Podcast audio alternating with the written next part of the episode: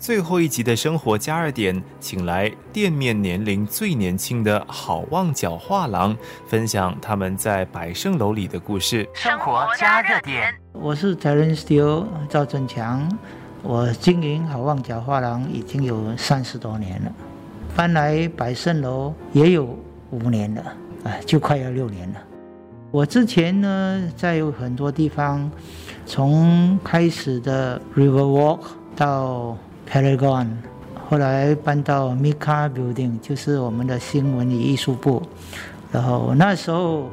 因为很巧的是，他们不要所有画廊在那边了，所以经过两年的通知，然后这两年我一直找地方，呃，也找不到非常合适的，最后就来到了百盛楼。生活加热点，在这里呢，基本上我我我算很满意了。为什么？因为虽然说呃外表有一点陈旧。可是当我进来以后，很多这些老书局啊搬出去，然后新的这些可能年轻的这些店主进来以后，他们在装修、在经营方面，都跟以前有一点不一样。从眼镜店到这些 design printing，甚至到体育用品跟音乐器材。他们都经营的很好，而且尽量的年轻化的感觉，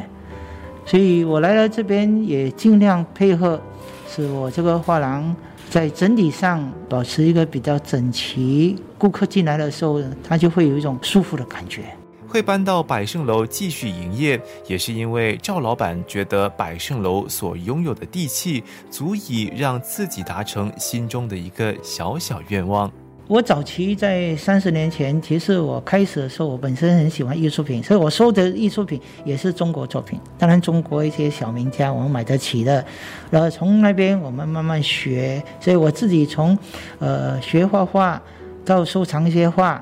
到后来开画廊，到现在我也卖我自己的画。整个过程中，其实眼光是最重要的。来到这里的概念就是，当然跟我以前在米卡的时候会有不同。是米卡去的人，通常平均来讲都是一些比较属于高阶级一点的知识分子。相对啦，在这里呢，呃，当然也很多是知识分子，不过这里还多了一些普通家里装修好以后他想买房。这也是我们这十多二十年。一直在鼓吹的概念，就说艺术品不只是像以前的那些有钱人收艺术品是来投资来赚钱，然后再也收了一大堆，呃，好的呢，他卖了赚很多钱；那一般的呢，基本上就是等于处理掉，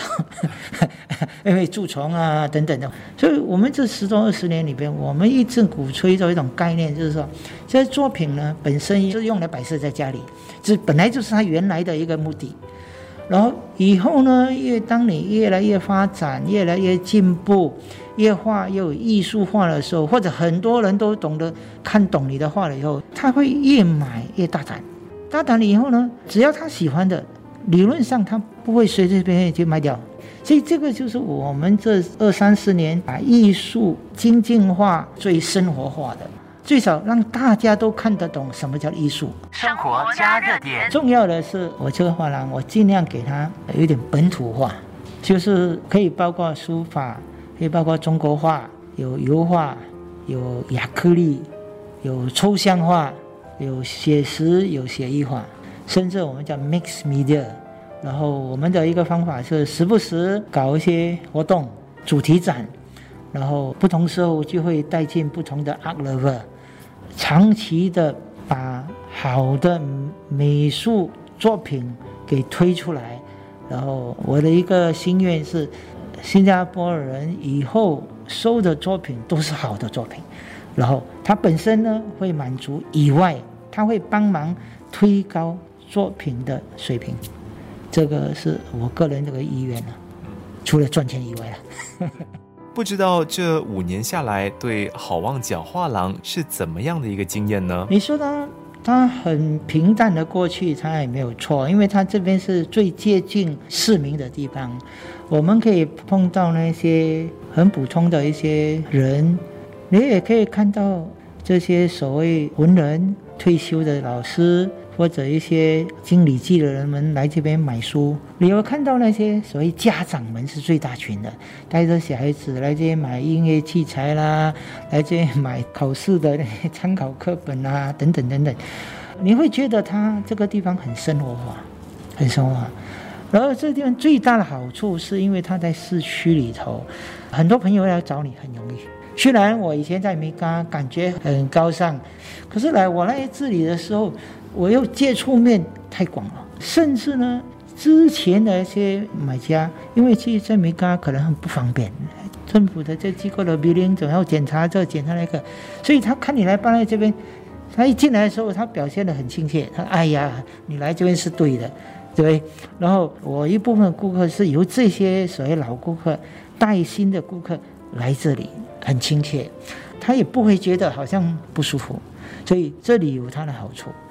当然，这里很自然的形成一个市场，它会产生一些公平竞争。不过理论上你要有竞争，你才有进步嘛。如果大家好好合作的话，